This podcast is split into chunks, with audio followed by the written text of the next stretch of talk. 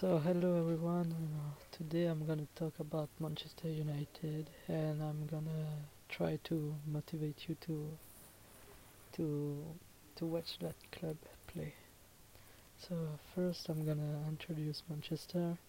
It's a football club, and uh, it's located in Manchester in England, and uh, it's also one of the biggest uh, uh, club of the world and also the richest club uh, in front of uh, Real Madrid and Barcelona and PSG. So it's really a big club. And um, I'm gonna talk about uh, my why I was why I came uh, I become why I became um, a fan of uh, Manchester. So first is about uh, it it was in Mauritius. I was with my family and watching uh, one of the mat one of a match one of uh, their match.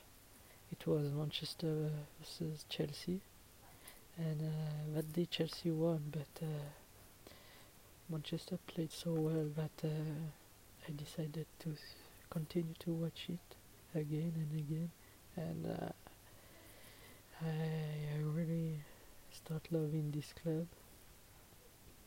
What I liked the most about this club was the is the the passion. It's a club that never gave up, never gives up. We are loyal to the players that uh, play in Manchester. Rarely goes to another club. They like to stay.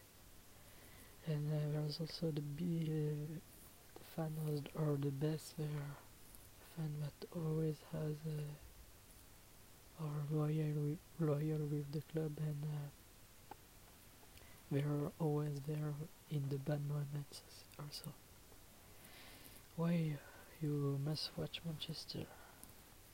Because first, it's a historical club that has won three times the Champions League. Champions League is um, the main uh, cup in Europe and uh, also they, they are the only club in England that have won uh, in the same season uh, the championship, the champion uh, with the the cup that plays in England with all the club, the Champions League and also the cup. Have won three trophies and uh, it's uh, the only club in England that has done that.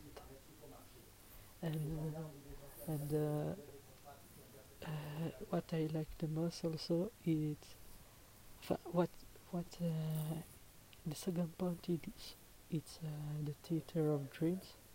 It's the second biggest stadium of England, and uh, the atmosphere there is one of the biggest in England and even in the world. The third point is the st- the st- the attack the attacking style of play. Now uh, it's true that they, they are in a bad moment, but uh, they will come stronger. And uh, Manchester is known because of their attacking style of play. The fact that they they score a lot of goals.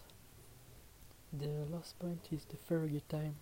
It's when Manchester was doing uh, like a one-one match and at or two-two match. It depends, but uh, at the end they score at the last minute a goal that uh, made them win the match, and uh, that's the the fact I lo- that is the fact that I love the most in Manchester. It's a club that never gives up. I I uh, I hope that uh, this explanation expli- explanation has has uh, motivate you to to watch a little bit Manchester. Uh, goodbye.